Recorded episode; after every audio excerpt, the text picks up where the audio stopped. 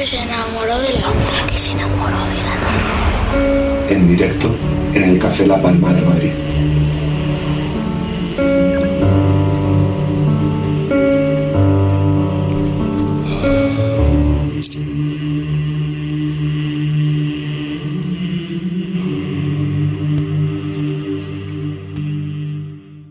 Muy atentos porque arranca la entrevista del bloque central, que para nosotros siempre es uno de los momentos eh, principales de cada edición del hombre que se enamoró de la luna. Arrancamos, como siempre, aquí en el escenario del Café La Palma de Madrid. Lo que yo creo que es un espectacular estudio de radio que tiene la oportunidad de recibir a quien es un crítico de televisión, de literario, que participa en uno de los mejores programas de televisión como es Leitmotiv, que además es su subdirector, colabora en, en, revistas tan importantes y tan necesarias en nuestra sociedad como es La Marea y como es Mongolia, y a partir de hoy recibe el carnet de lunero. Hoy está con nosotros en El hombre que se enamoró de la luna, Bob Pop. Hola.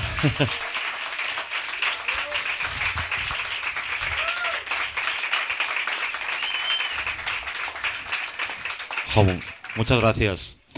Y gracias también a los que estáis pidiendo la copa atrás haciendo mogollón de ruido. No tengo el sonido del zasca, pero es un zasca maravilloso.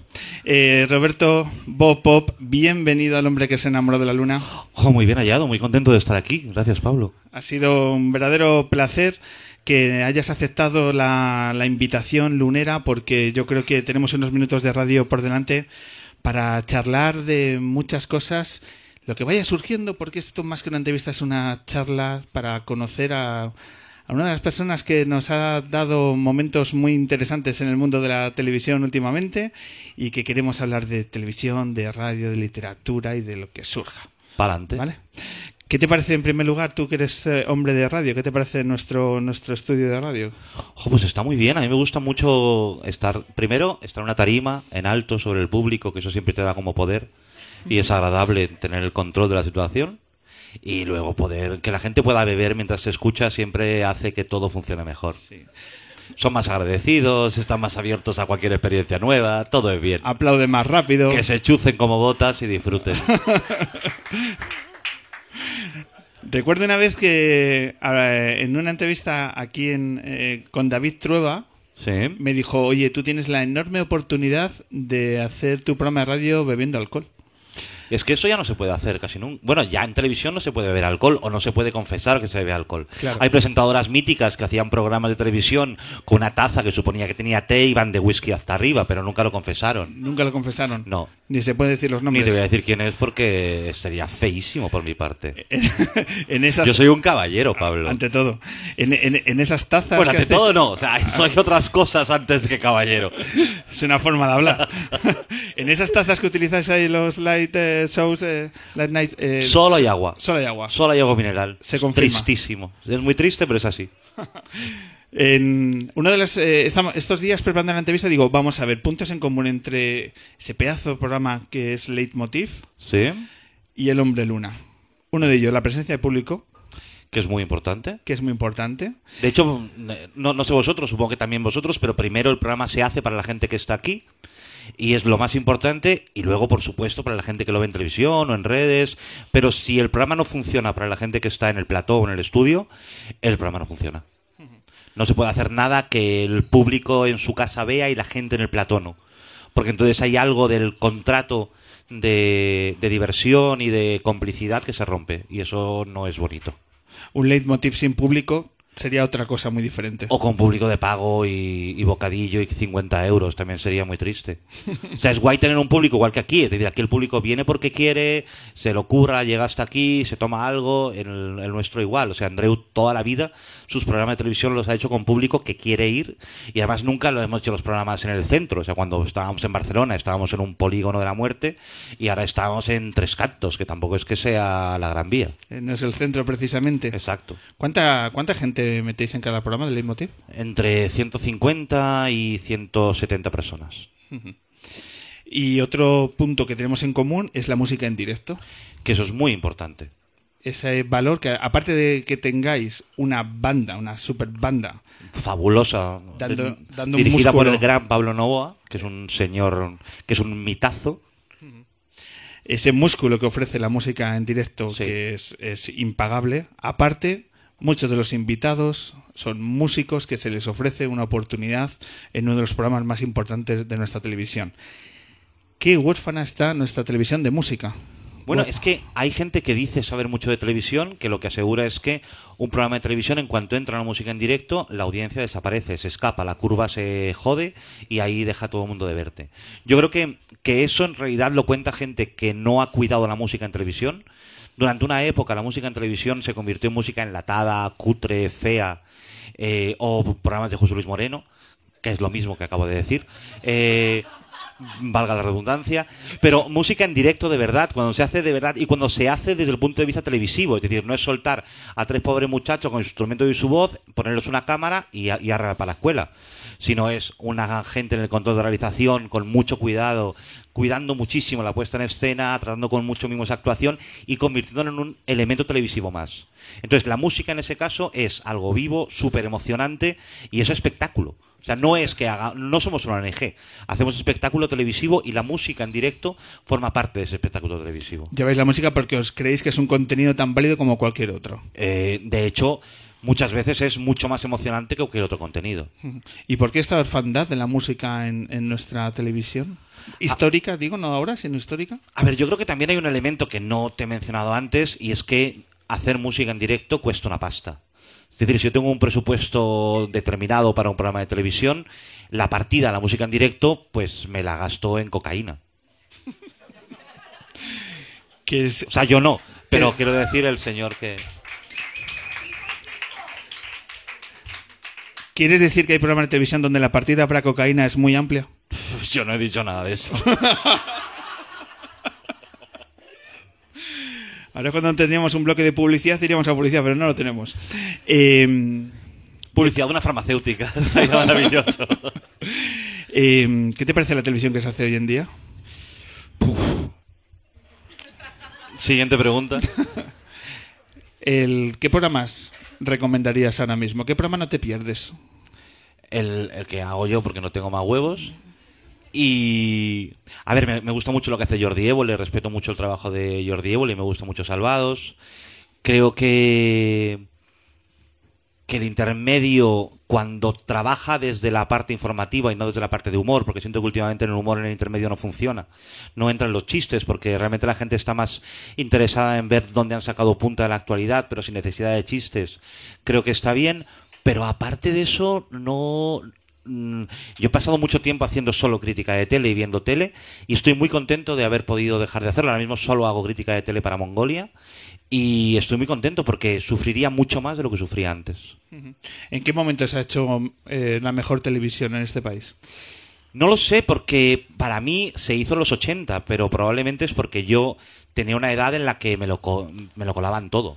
Tenías otra mirada. Claro, tenía otra mirada, mucho más ingenuo y, y no me daba cuenta de las barbaridades que estaba vendiéndome la televisión. Puestos a soñar, si cierras los ojos y dirías, aparte del leitmotiv, ¿qué otro programa te gustaría hacer? ¿Qué formato crees que sería interesante para nuestra televisión? Aunque sea algo muy tópico, yo creo que los programas de entrevistas, y de hecho en los últimos tiempos se han revalorizado y se han revitalizado, me parece que es pura televisión, pero con gente hablando de verdad. Eso sería muy interesante. Gente que hablara de verdad en televisión de cosas que en serio les interesan. ¿Qué es hablar de verdad? Hablar como si no hubiera televisión. Casi como si fuese radio. Casi como si fuese radio, sí. Y como si no hubiera patrocinadores ni anunciantes. O sea, nos vamos a la televisión de pago entonces. Bueno, la televisión de pago tiene dueños también, ¿eh?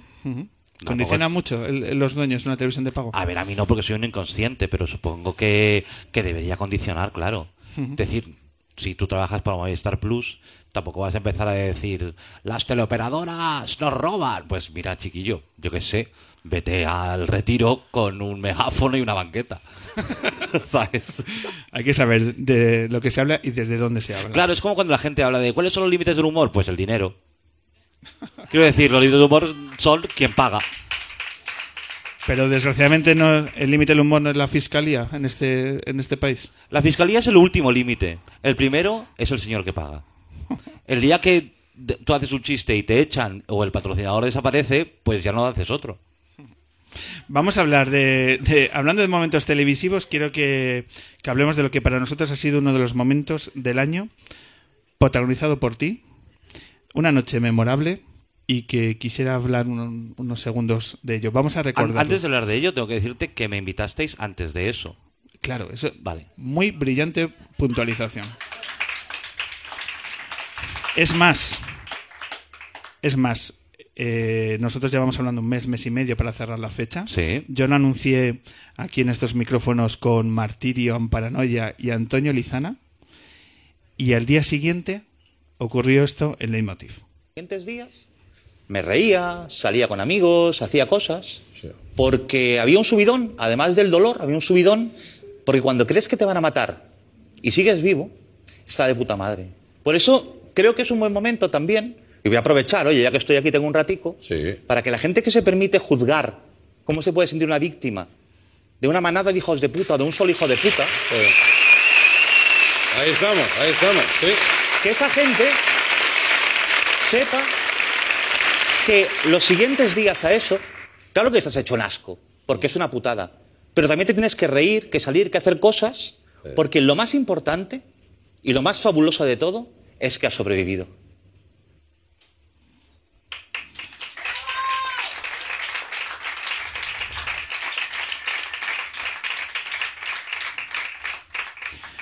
Bob, no me interesa el día antes, no me interesa el pasado, me interesa el día después a esta, a esta sección que a mucha gente nos golpeó y nos dio una punzada muy profunda en el corazón. ¿Cómo fue la repercusión a nivel personal una vez hecho este ejercicio de valentía? Fue un poco loco porque de repente me empezaron a llamar de sitios para que fuera a contarlo. Entonces yo les dije a todos que ya estaba contado. O sea, que yo no tenía nada más que decir, que ya lo había dicho.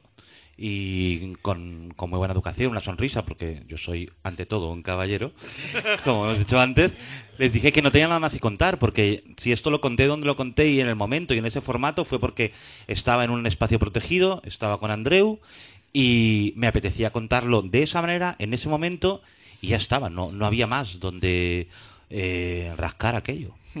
¿Y tus compañeros en Petit Comité? A nivel de, de Pues muy bonitos, muy cariñosos. Claro, muchos no sabían lo que yo iba a hacer. Y se quedaron un poco muertas. Porque de repente llego, jiji, jaja, y suelto aquella hostia. Pues claro, no estaban prevenidos. Pero bueno, a ver. Ya saben que, que estas cosas. De hecho, es que es el formato de la vida. Claro. Te estás riendo un montón hasta que en un momento te patean los huevos. Bueno, pues cerramos este momento. Genial. Solo enhorabuena. Muchas gracias. Eh, quiero que sepas también que hablando de la redacción de tus compañeros y demás, estos días hemos estado eh, visitando eh, Leitmotiv, hemos estado por ahí. Madre mía. Mm, Hemos estado por esos pasillos, ah, charlando ¡Qué con... frío! Porque esos pasillos son heladores. que Tres Cantos es lo que es. Es la tundra. No, no estáis en Puerto Llano, no, No, no, en no, estamos allí. Tenemos que ir con Rebequita, con Mañanita por los pasillos.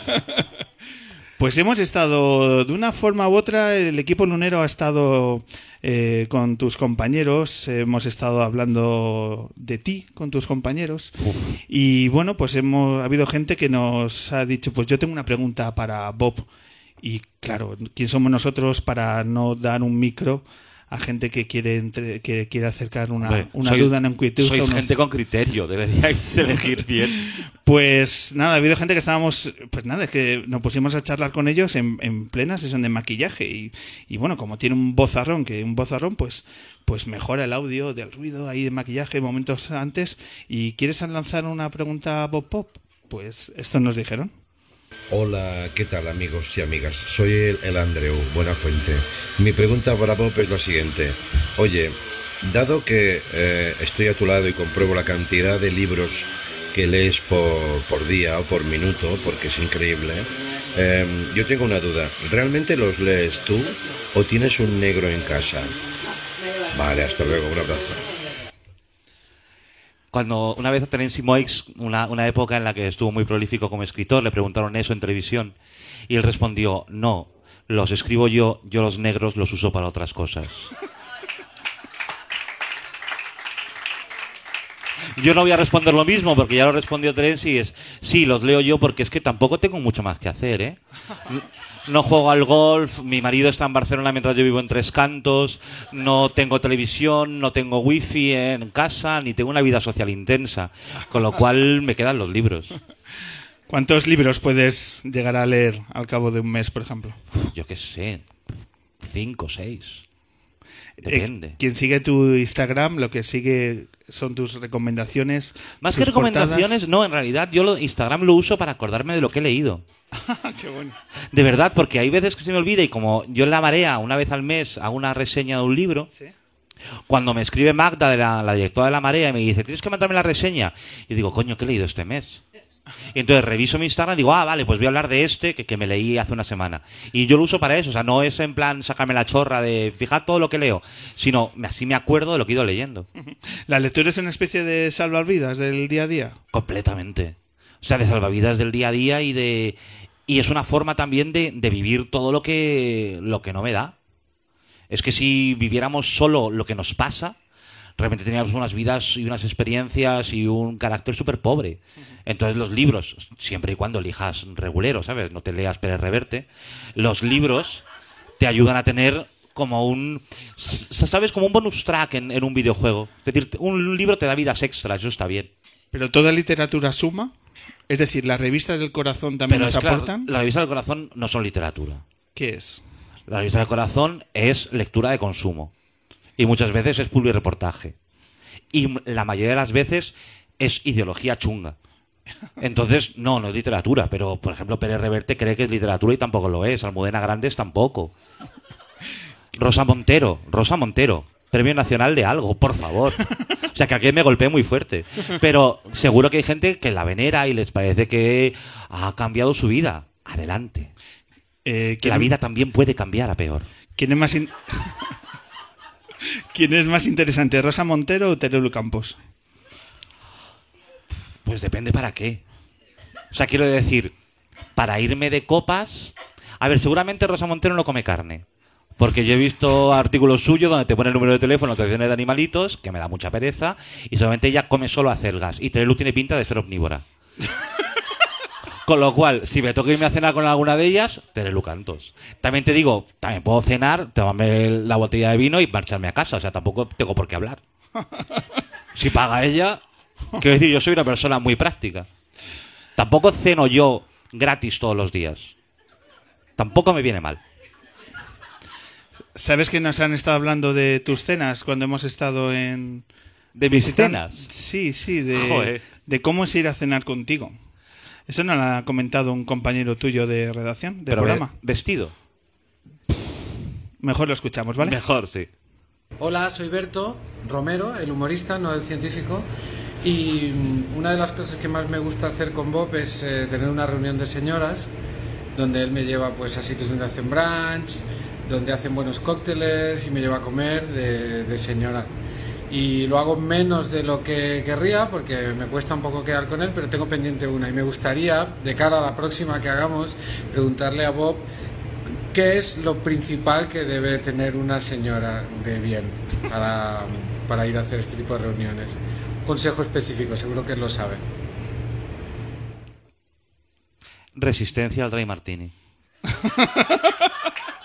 Una buena señora, cuando va a tomar el aperitivo con amigas antes de comer, tiene que aguantar tres Dry Martinis antes de la comida.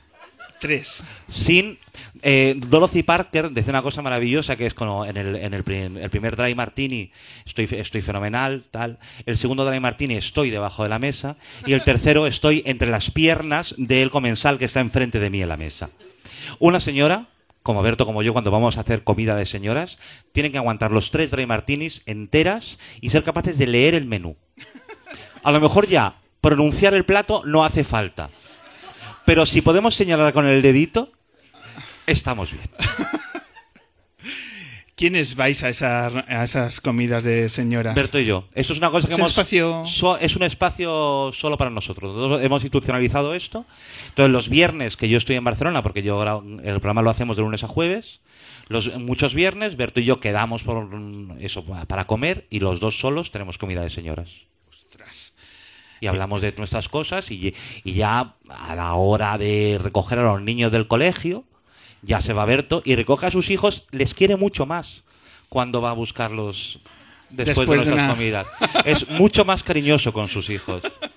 Y es más paciente con ellos en el parque. También es verdad que a veces los niños le despiertan, papá, papá. Porque está en el banco un poquito cocido. Te puedo. Has hablado de esta dualidad de, de Madrid-Barcelona, de, Sí. de Tres Cantos. Tu casa está en Barcelona, Mi casa está en Barcelona. Tu chalet está en Tres Cantos. No, chalet no, Más o perdóname. menos, forma de hablar, forma de hablar. Tengo un, pi- segunda. un pisito ¿Qué tal, modesto. ¿Qué tal se vive en Tres Cantos? Es que no lo sé, porque yo vivo como una especie de monacato. O sea, yo me levanto por la mañana, voy a nadar, luego me voy a trabajar, me meto allí a las diez y media de la mañana y a las nueve de la noche salgo y me voy a mi casa, que está a dos minutos caminando.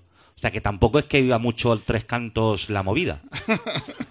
Es más, yo estoy esperando, desde aquí lanzo un mensaje al alcalde de Tres Cantos, que me, por favor, el pregón del orgullo gay de este año, que me deje pronunciarlo y así conozco el centro, porque es que no, no he visto ni al ayuntamiento.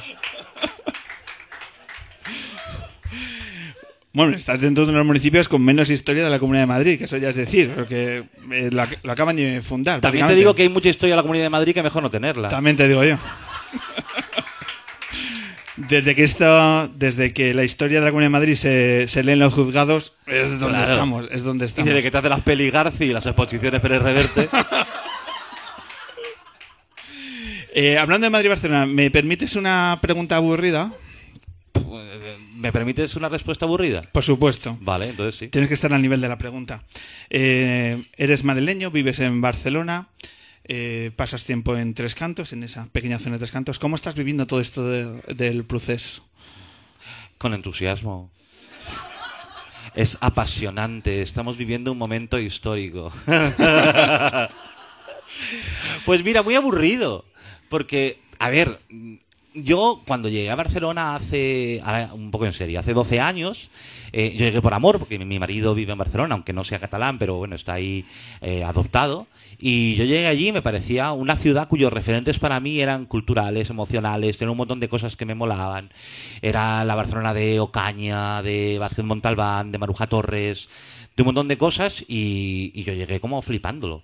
Y ahora pues es como un pueblacho un poco loco con, con gente que lo está flipando muy fuerte. Pero también te digo que por los dos lados. O sea, yo eh, ahora hablaba con. El otro día con, con un amigo que está en Barcelona que se ha ido a, a cubrir las elecciones, que trabaja en un, en un diario. Y hablábamos de, por ejemplo, de los mítines de ciudadanos. Y yo le decía, es que hay un problema con todo esto. Y es que a la gente ahora le están contando con carácter retroactivo un victimismo frente al catalanismo loco que es que no han vivido, se lo están implantando. Es como si estuvieran implantándoles un chip de y habéis estado todo el rato puteados por estos catalanes que os han tratado como de tercera. Hostia, yo soy madrileño, llevo allí 12 años, he trabajado en programas de la Diputación, en radio de la Diputación Catalana, donde todo el programa era en catalán, yo hablaba en castellano, nunca ha habido ningún problema en esa convivencia. Es decir, que ni por un lado ni por un otro, eh, esto está todo, esto de se ha roto la convivencia. A ver, yo, mi convivencia con la gente a la que conozco, que es más o menos sensata, no se ha roto. ¿Que haya gente que se le ha ido? Pues sí, probablemente, pero es como si mañana en Almería, yo que sé, montar una cosa muy gorda. O unos encierros muy populares, pues habrá gente que se le suba a la cabeza, pero no lo sé, yo lo estoy viviendo con bastante tranquilidad. Eh, a mi alrededor también veo bastante tranquilidad y luego veo gente como que se, des- se desespera, pero también se desesperaría si no se hubiera por poner un programa en la lavadora, ¿eh?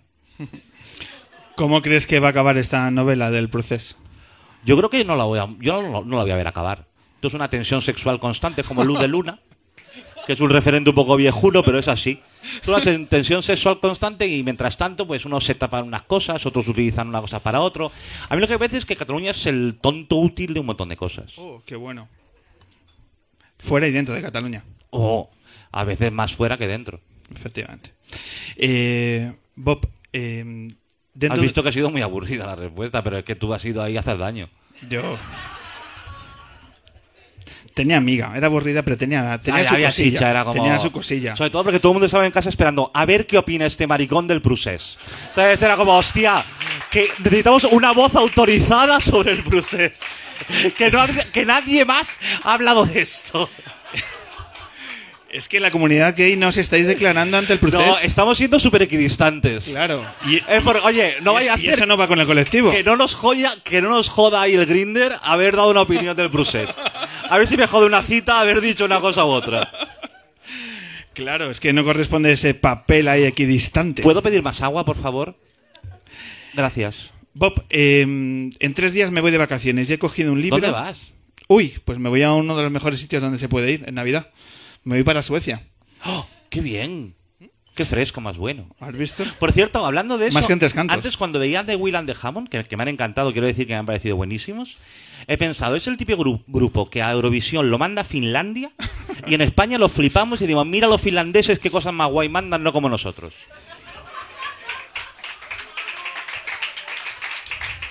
Que se me ha ocurrido, ¿eh? Mientras lo veía. ¿Te gusta más de William de Hammond que Chiquili 4? Eh, a ver, personalmente yo soy muy de Chiquilicuatre. Y como hostia al sistema televisivo me pareció Fue impagable, ¿no? un chistazo. Eh, me he cogido días ajenos de un tal Bob Pop Servidora. para Volumen 1. volumen 1. Un diario muy personal que confronta ideas, notas eh, de vivencias que vas plasmando con una cercanía. O sea, yo que lo he estado ojeando porque digo, esto, esto me lo leo yo en el bosque. Esto tengo que estar yo solo. Tú mismo. Me voy contigo en bosque, Bob. Eh, Adelante, amigo. No te voy a decir que no. Háblanos, háblanos de lo que hay dentro de estas páginas, que hay dentro de días ajenos. Pues hay sobre todo un ejercicio de, de búsqueda. An- Antes, cuando he empezado el programa, me ha hecho mucha ilusión que has leído un trozo donde yo hablaba de la búsqueda de talento. Y Días Ajenos es justo eso. Es eh, una ref- en un momento de mi vida yo me planteo qué sé hacer, cuál es mi talento. Y volviendo a la pregunta que me hacía Andreu, eh, descubro que mi talento, el único que tengo es leer. Lo único que sé hacer bien de verdad es leer. Y Que no, es, lo, que no es poco. que no es poco y a lo mejor tampoco lo hago tan bien, ¿eh? Y, y voy como muy de sobrado. Pero descubro que lo único que sé hacer es leer y entonces lo que empiezo a plantearme es lo que hablábamos antes de los libros como un extra de vida. Y me planteo un montón de diarios de otros, de gente a la que respeto mucho, desde Pavese, Pessoa, Pizarnik, eh, Virginia Woolf. Y cada día yo leo sus diarios y recopilo cosas de ese mismo día y lo mezclo con mi propio yo. También un poco como para diluirme en otros y para quitarme un poco de la importancia que ya no tengo, pero mucho menos frente a ellos. Y esos días ajenos, al final es una relectura de los días de otros, pero que me definen a mí, que me acaban conformando. Un ejercicio muy original, este tercer libro Sí. de- tuyo y que yo recomiendo. He estado ojeando estos días y esto es algo más que un diario. Esto deja un pozo de una de verdad de, de quién está detrás de, de Bob Pop, que yo creo que es el objetivo fundamental de esta entrevista, de conocer eh, quién, ¿Quién está detrás de Bob Pop? Es una gran cuestión. Efectivamente, y como, y como titular de la entrevista no está mal. ¿Quién está detrás de Bob Pop? José Luis Moreno. Vamos a hacer una cosa que no está en el guion. Bob, eh, Ah, como- todo lo demás estaba en el guion. Eh, todo- Qué, previs- O- qué- o- qué previsible eres, o Pablo. O eso dicen, o eso dicen. Eh, estamos hablando del leitmotiv de la cosa que habéis estado haciendo durante estos años de televisión y eh, habéis tenido grandes colaboradores y uno de ellos está aquí en el público. Le decimos que suba y charlamos de vuestra experiencia Por en leitmotiv. favor, yo le amo Aquí nada más. a Pepintre. ¿Se puede subir Pepintre? Que sea lo que Dios quiera. ¿Dónde está?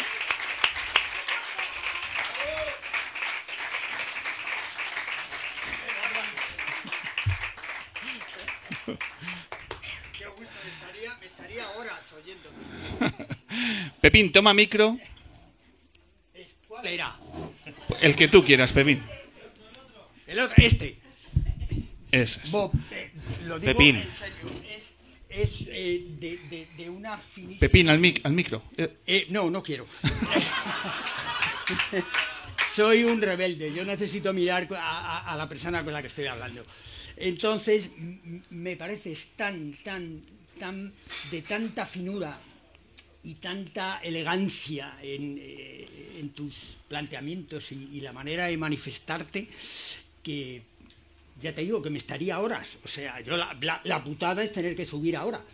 Porque yo estaba allí a gustísimo escuchándote y hubiera seguido mucho tiempo. Mira, yo no quiero hacer esto unos juegos florales, pero Pepín, tú sabes que yo te venero profundamente, Luego, luego.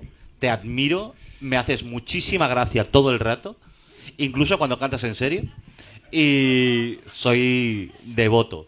Así es que muchas gracias porque que me digas esto me hace especial ilusión. Esto es, un- es como un peloteo, pero, Sí. quiero decir, pero Son- es, es verdad. es, bueno, quiero decir, es verdad, es lo mío. Lo no. Lo vio también, lo vio también, ¿eh? A mí no me taches de mentiroso. Pepín, ¿cómo eran aquellas eh, tardes con el Leitmotiv, con Andreu, con Bob, con el equipo? Bien, estupendas porque no nos vemos. O sea, quiero decir, cada uno está a lo suyo. Coincides como mucho en maquillaje, un poquito tal. Yo realmente cuando he tenido oportunidad de, de, digamos, de estar con Bob es ahora. Es hoy. Primero de poder escucharle con detenimiento y muy bien, con mucha tranquilidad, y ahora poder darnos un abrazo. En los programas de televisión, la televisión siempre está hecha generalmente. eh, Bájalo un poquito, bájalo un poquito. Está, está, está hecho para sufrir. O sea, la televisión es una fábrica de sufrimiento. Siempre. Lo mismo que la radio es un goce porque, yo qué sé, estás mucho más desinhibido, eh, es, es, es, es como una intimidad que la televisión te la roba absolutamente. Entonces, yo siempre mm, por televisión paso de puntillas. O sea, es verdad que hemos estado allí un mogollón de ratos y bueno, es siempre un poquito un saludo un poco circunstancial, pero no, no se presta, al menos mm, eh, para mi carácter, a la, a la intimidad. A decirse algo de verdad. Es un poco como todo, ¿eh? porque es lo que vas a hacer en televisión un poco pim pom pam pim y eso que cuidado estamos hablando de leitmotiv que es posiblemente uno de los de los espacios de televisión más auténticos y en los que tienes la posibilidad de disfrutar aunque sea un poquito ¿eh?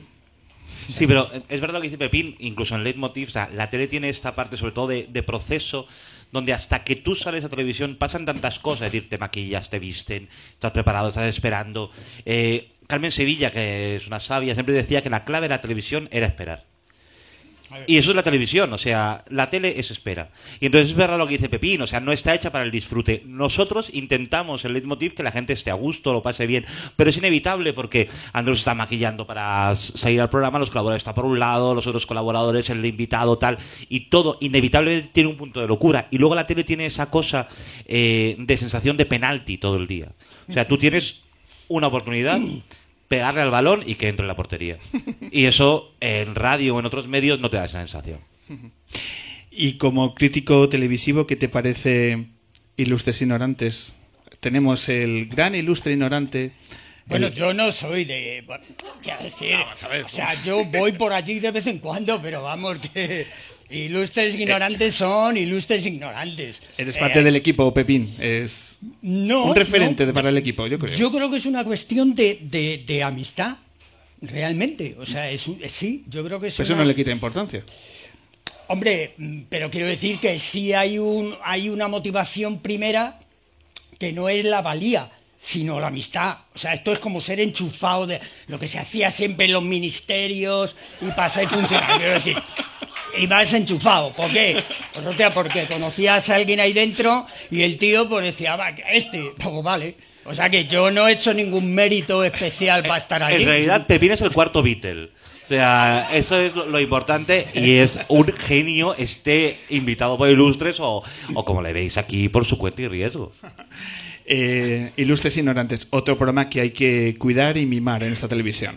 ¿Estarás de acuerdo, Bob? Completamente de acuerdo, me parece una joya y además me parece que tanto Javi Coronas como Cansado como Colubi eh, son referentes de, de una televisión muy valiente, muy loca, muy inteligente y aparentemente fácil, pero no es nada fácil en realidad cuando alguien dice, estar improvisando tal, sí, pero hay que estar muy bien, muy bien amueblado y haber trabajado mucho durante mucho tiempo para poder improvisar tan bien como improvisan ellos. Y para dotar de naturalidad a ese formato, Y para no golpear a según qué invitados. Eso tiene mucho mérito. Bueno, Bob, eh, cerramos este bloque. Te invitamos a. a- Bueno, me, voy abajo a ver a. Pepín, por favor. Por favor, Que mí- para mí mirar a lo bueno. Es- Eso ya es cuestión de gustos, pero estos minutos de radio para mí ha sido también eh, una oportunidad fantástica que vamos a recordar porque Un tu, placer. tu discurso y tu talante son más que apreciables, así que ha sido un verdadero placer. Pues un gusto, caballero. Un verdadero placer. Bob, Hasta Bob, un pronto. grande.